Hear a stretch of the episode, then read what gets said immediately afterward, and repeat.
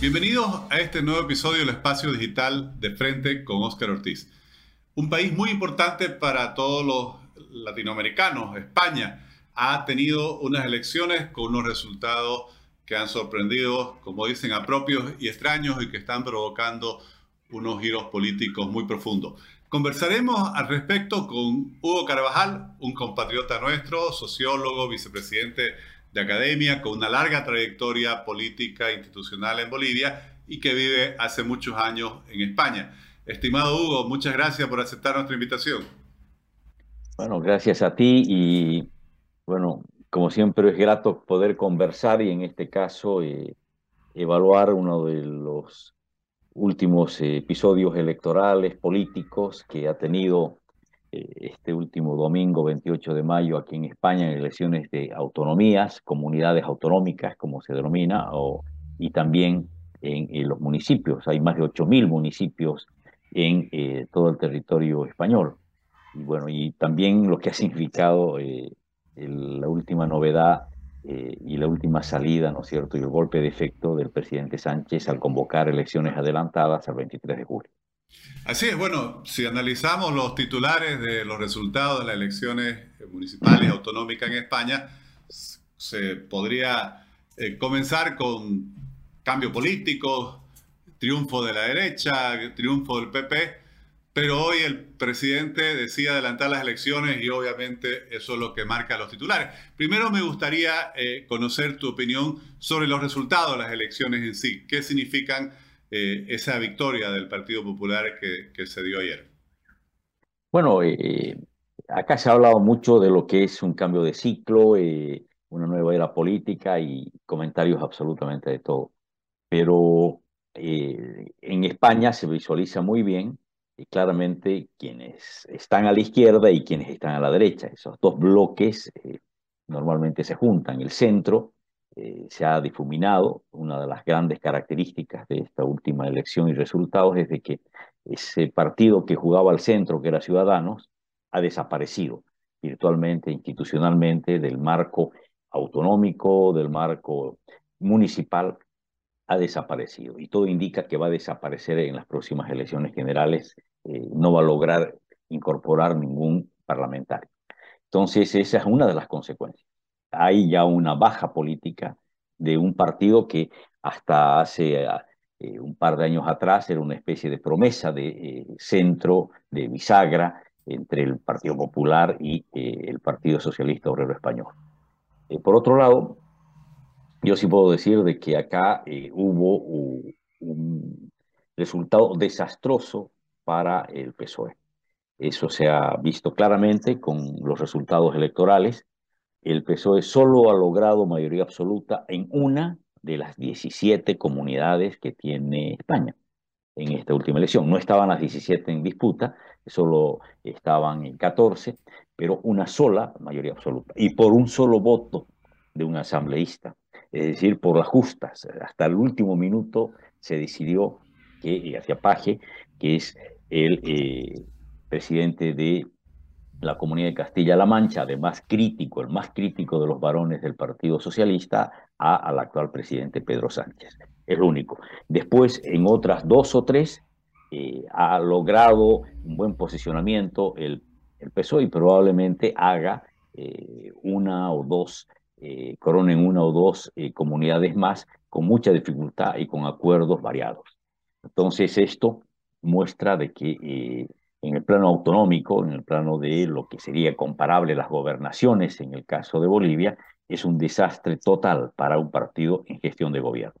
Un segundo aspecto es de que en los municipales le fue peor.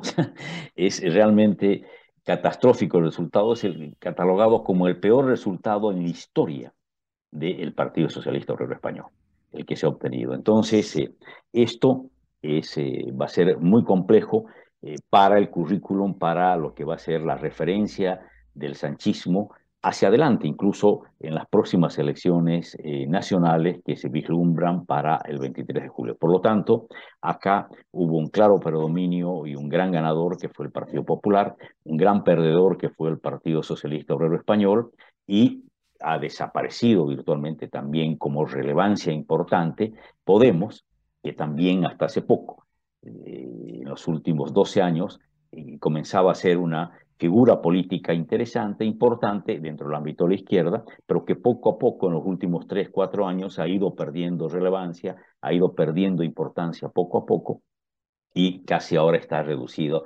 a su mínima expresión. Es decir, un aliado menos tiene importante hacia adelante en la política de alianzas el, presidente Sánchez. No solo ha perdido el PSOE, ha perdido o aniquilado eh, a eh, virtuales aliados hacia el futuro. Ahora, Hugo, se esperaba que el Partido Popular de centro derecha ganara las elecciones, pero no por tanto margen. ¿Qué crees que es lo que ha sucedido? ¿Cuáles son los análisis que se están eh, difundiendo para que esta victoria del PP haya sido mayor de lo esperado y también la derrota del Partido Socialista haya sido mayor a la que ellos mismos esperaban? Bueno, yo creo que primero el PSOE eh, especialmente careció de estrategia política. En cierto momento trató de recuperar eh, un poco la iniciativa política, eh, que es muy importante en una campaña electoral, pero poco a poco la fue perdiendo por toda una serie de desaciertos. Y el principal desacierto lo cometió el presidente Sánchez al aceptar el guante que tiró el Partido Popular y especialmente Díaz Ayuso acá en, eh, en, en Madrid, que era una, una invitación nacional, al decir, bueno, esto se trata en esta elección de eh, el sanchismo o España. Sánchez o España es lo que está en juego. Era claramente una provocación a eh, el presidente Sánchez y al PSOE. Y mordió el anzuelo el PSOE y especialmente Sánchez. Yo creo que los estrategas del PP en este caso claramente veían un punto débil en la campaña y era el excesivo protagonismo y vanidad de Sánchez, que no podía eh, concebirse él al margen de eh, la campaña. Eh, a tal punto fue esto de que muchos dicen, en todos los lugares que visitó Sánchez para hacer campaña y apoyar a sus candidatos, todos esos candidatos han perdido. Entonces, ¿por qué? porque plantear un tema nacional, colocar sobre la mesa un tema nacional eh, con la crisis económica que hay, con el tema de eh, la brecha cada vez más creciente de desigualdades que tiene España, esto está medido por varias ONGs, entre ellas Oxfam, también el tema de lo que es la pérdida de poder adquisitivo que van teniendo especialmente las clases medias, el gran problema de la vivienda y el alquiler que se está gestando en España, el encarecimiento de las hipotecas, estoy colocando solo algunos ejemplos, todo eso incide en el malestar del Bolotán. Se ha hecho también hace unas horas una eh, publicación de una encuesta en el que en España el índice de tolerancia civil cada vez se va, se va eh, eh, disminuyendo y esto, obviamente, es el caldo de cultivo para potenciales conflictos sociales hacia adelante. Entonces, eh, no tenemos un panorama social, económico y menos de equidad social en España muy plausible. Ahora no estamos en el desastre económico, no hay una hiperinflación, la inflación no es de las más altas de Europa, pero esos son datos macroeconómicos. El estómago de la gente se deja sentir por el hecho de que la canasta familiar se ha encarecido. Todo se ha encarecido y los salarios no han subido, obviamente, como en muchos lugares y producto de la crisis, eh, ni han ido acompañando el gran proceso inflacionario que se dio especialmente en algunos productos sensibles como el aceite, como el azúcar y obviamente las carnes. O sea, es, uno, escucha los comentarios de la gente en los buses, en los mercados y todo el mundo dice, lo que antes compraba, antes de la guerra o antes del el año pasado, no puedo comprar con, eso, eh, con esos mismos recursos no puedo llenar la canasta hoy. Entonces, eh, claramente, el malestar ha ido creciendo. Y en ese panorama, en vez de dar mayor eh, atención a los temas locales y regionales, el presidente comete el error estratégico y el PSOE de hacer una campaña nacional cuando lo que estaba en juego eran lideratos regionales y lideratos locales. Ese costo lo ha sufrido todos, todos los eh, varones, entre comillas, los grandes líderes del PSOE a nivel municipal y a nivel regional. Ha perdido Sevilla, algo inconcebible, histórico, jamás ha perdido Sevilla, el Partido Socialista en toda la última era democrática. Hugo, y frente a ese panorama que, que nos describe, ¿cómo se explica la decisión del presidente Pedro Sánchez de adelantar las elecciones, porque si justamente han perdido la elección ayer por eh, su negativa influencia sobre sus candidatos regionales, él habría tenido en condiciones normales hasta fines de año, principio del próximo año para hacer las elecciones.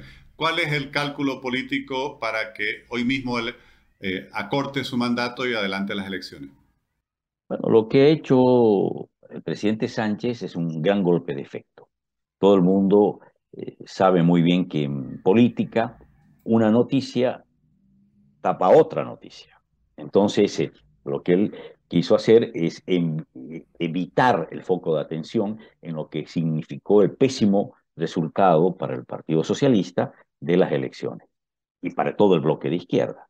Acá todos en la izquierda perdieron, menos los herederos de ETA, o sea, que es, que es Bildu en el País Vasco, pero todos los demás perdieron terreno, incluido Izquierda Republicana, por ejemplo, ¿no es cierto?, en Cataluña, que perdió la mitad de sus asambleístas, de 10 quedó con 5, y eh, incluido también eh, todo lo que fue la presencia del Partido Comunista, Izquierda Unida, en eh, el espectro nacional. Entonces, la, todo el mundo iba a dirigir sus críticas, sus dardos, como se dice normalmente, a el presidente Sánchez por un manejo muy personal de la campaña, muy exclusivo el manejo de la campaña, una equivocación estratégica, y eh, para evitar eso, el presidente da un bandazo.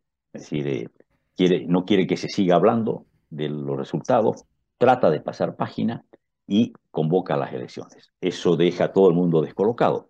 Acá no es muy normal que un presidente o un líder político en España tome una eh, eh, reacción, o sea, encare una, una, iniciativa eh, de, ese calado. Entonces, esto claramente tiene la intención de evitar incluso la evaluación autocrítica y la crítica hacia él dentro del Partido Socialista Obrero Español. Y por otro lado, después de esos resultados, se le hacía ingobernable el manejo del gobierno a Sánchez hasta diciembre. Hubiera sido una penuria, un viacrucis de seis a siete meses muy complicado, porque al haber perdido eh, Podemos eh, presencia eh, política, le estaba echando la culpa a él. O sea, todo el mundo, normalmente en política es muy común echar la culpa a otros de tus resultados o de tus malas gestiones. Entonces, ya comenzó Podemos diciendo todo eh, fue un problema eh, de, un mal de un mal manejo del, del, gobierno, del presidente Sánchez, etc. Entonces, esto hace que de una manera muy astuta, muy eh, valiente, el presidente decida jugarse, bueno, el todo por el todo. Es decir, apuesta y dice, muy bien, vamos a las elecciones, las adelanto. ¿Qué significa adelantar elecciones? Disolver las cortes. ¿Qué significa disolver las cortes? Ya no hay parlamento ya no hay quien controle al presidente, ya no hay quien le, haga una moción de censura al presidente, y entonces lo que ahora viene hacia adelante es un calendario electoral. Mañana ya sale el decreto de disolución de las Cortes. Hasta el miércoles se van a disolver las Cortes. Esto significa se disuelve, el, para hablar en términos nuestros, la Cámara de Diputados y la Cámara de Senadores, la Asamblea Parlamentaria, el Congreso español se disuelve. Y ya las elecciones están convocadas para el 23 de julio y comienza, el, en 10 días máximo tendrás que inscribirse, eh, los que deseen participar solo como partidos o eh, como eh, candidatos únicos. ya esto significa que todo el mundo a partir de las próximas horas ingresa a otra dinámica que solamente son 55 días los que hay hasta el 23 de julio. Hugo, y en esas circunstancias, ¿cómo ves las perspectivas de esas próximas elecciones? ¿Cómo ves las opciones, eh, bueno, del propio presidente Sánchez, que va a ser el candidato de su partido, y del líder de la oposición, el gran triunfador de ayer, Alberto Núñez Feijóo, quien obviamente aspira a ser quien constituya la alternativa? Bueno, Feijóo parte con una buena base. Eh, en primer lugar, eh, va a tener cinco o seis comunidades más eh, tendrá que hacer acuerdo con Vox. Lo que quiere el Partido Socialista es aprovechar eso para decir, ah, acá la, quien da paso a la ultraderecha, entre comillas, Vox en España, es el Partido Popular. Entonces, o volvemos atrás eh, hacia lo que puede ser una, una lucha, ¿no es cierto?, eh, ya eh, totalmente de pasada, o hacia el racismo, hacia la disminución y probablemente otra vez la anulación del aborto, en fin, toda una serie de temas que Vox efectivamente es crítico, o bien se sitúa toda la gente hacia lo que es la política del bienestar, que lo va a garantizar la izquierda, la izquierda va a velar por que el ciudadano tenga más empleo y los servicios de salud, etcétera, etcétera. Entonces, eh, va a plantear esa dinámica entre la opción, así como se planteó en la elección esta última de autonomías y de municipalidades, o Sánchez o España, eh, lo que va a querer hacer el presidente Sánchez, que tiene opciones, no hay que descartar, no hay muertos en política, yo creo que eh, Sánchez sale muy golpeado de la, del resultado electoral, pero ha mostrado una gran capacidad de rehacerse, de reposicionarse en política. No es una persona que se da por derrotada. Si él hace esta convocatoria porque quiere ser el candidato del Partido Socialista, no hay otra opción. Él mismo se encargó de eliminar potenciales competidores eh, en el camino y él será el candidato y obviamente tiene sus opciones, tiene un aparato político. Todos sabemos que el Partido Socialista Obrero Español tiene una gran capacidad de unidad cuando encara elecciones o eh, grandes críticas y esto es lo que va a acontecer en las próximas horas. Entonces, eh, no hay que descartar. Núñez Feijóo, el presidente del Partido Popular, tiene también parte con un buen resultado, parte con una buena maquinaria eh, política y eh, lo que sí tiene que hacer, y todos son conscientes en España, es de que no basta ganar las elecciones para ser gobierno, porque puede ganar Feijóo el, eh, eh, las elecciones el 23 de julio, pero para ser gobierno es gobierno y presidente de gobierno quien logra la mayor cantidad de adhesiones parlamentarias, el mayor número de votos, de 350 diputados, de Congreso de los Diputados, hay que lograr mínimamente 176. Entonces, eh, para tener la mayoría. Y esto eh, no solamente, probablemente no solo le alcance con Vox. Algunas encuestas dan que PP y Vox tendrían suficiente mayoría, por sí solo los dos, eh, porque han crecido más de lo previsto en las últimas elecciones municipales y regionales. Pero también es importante de que el eh, PP se asegure la, otros potenciales aliados. Pueden ser, por ejemplo, todo lo que es eh, la comunidad, ¿no es cierto?, canaria. En Canarias, otro eh, potencial aliado que podrá tener también lo tendrá que conseguir en Cataluña. Cataluña es muy importante porque pone 45 diputados de los 350. Entonces, también el PNV y Bildu eh, comienzan a mostrar diferencias y ese bloque eh, en Euskadi se está rompiendo. Probablemente hay que eh, el PP busque un acercamiento al Partido Nacionalista Vasco, que lo ha perdido en los últimos años. Entonces tendrá que ir construyendo una red de potenciales aliados para no solo depender de Vox hacia adelante. Entonces esto está en juego. el que más oportunidades tiene y está mejor posicionado es eh, sin duda Núñez Fejo, pero no hay que dar por muerto ni totalmente descartado la lucha que va a presentar eh, el presidente Sánchez. Efectivamente así funcionan las democracias parlamentarias. Sin embargo, eh, como mencionabas, tanto el PP como Vox han subido su votación, entiendo, en todas las comunidades autónomas, pero ha habido un triunfo que ya no solo marca una referencia en España, sino a nivel internacional, que es la gran victoria de Isabel Díaz Ayuso, eh, la presidenta de la Comunidad Autónoma de Madrid, quien claramente eh, defiende posiciones que ellos mismos denominan liberales conservadoras, con unos planteamientos muy claros y que reciben cada vez mayor apoyo. ¿Cuál es tu lectura sobre la influencia que esto puede tener en cuanto a marcar las tendencias del electorado? Bueno, las, tener comunidades como la de Madrid, como comunidades, por ejemplo, de Valencia, a favor. La comunidad andaluza no estuvo en juego en las últimas elecciones porque hace poco hubieron elecciones en Andalucía. Y ahí tienes más de la mitad del electorado. Entonces, eh, eh, eh, parte con esa base importante electoral y territorial Núñez Feijó. por otro lado, también logró nuevas adhesiones que no estaban en la mente del, Partido Popular, pero las ha conquistado. Ha conquistado, por ejemplo, Extremadura, ¿ah? que es clave e importante también. Entonces, tiene una presencia territorial muy grande, ha preservado Murcia. Todo el arco mediterráneo, exceptuando Cataluña, está en poder del Partido Popular. Y dentro de Cataluña, Badalona. Ha logrado un triunfo importante en Badalona, cosa que no se lograba desde 1991. Entonces, hubieron importantes avances y, eh, por otro lado, un gran potencial aliado que tiene eh, aliado que tiene el PP es Vox. Ha crecido territorialmente y eh, ha marcado presencia nacional. No hay escenario territorial en la que no haya presencia de Vox.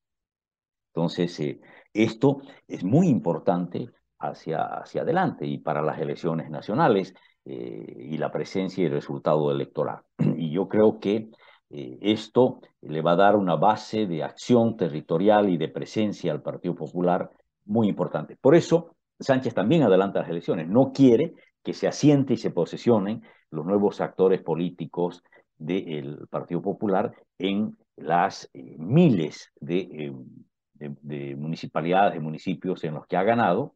Y eh, darte un ejemplo, de las ocho provincias que tiene Andalucía, que era el feudo esencial e histórico del Partido Socialista Obrero Español, el PP ha ganado en siete solo una, y por un estrechísimo margen conserva el Partido Socialista. Entonces, esto te da una clara muestra de que el descontento nacional es muy grande y el error estratégico de haber eh, puesto un acento nacional a una campaña que era local y regional ha sido realmente altísimamente costoso para el resultado eh, electoral pésimo que ha obtenido el PSOE. Estimado Hugo, muchísimas gracias por compartir tu análisis, tu visión y sobre todo ese conocimiento que tienes eh, ya de la política española con tantos años viviendo en ese país, con toda la trayectoria y el conocimiento que tienes de nuestro propio país. Muchísimas gracias, Hugo. No, gracias a ti, bueno, y como siempre, eh, a, la orden y tendremos que estar en contacto porque viene una campaña que va a ser muy, muy interesante y trepidante. Hasta pronto. Así es, ¿ah? y vamos a aprovechar ahí el conocimiento directo que tienes de la realidad española. Muchísimas gracias. Hasta pronto, igual, gracias a ti. Gracias.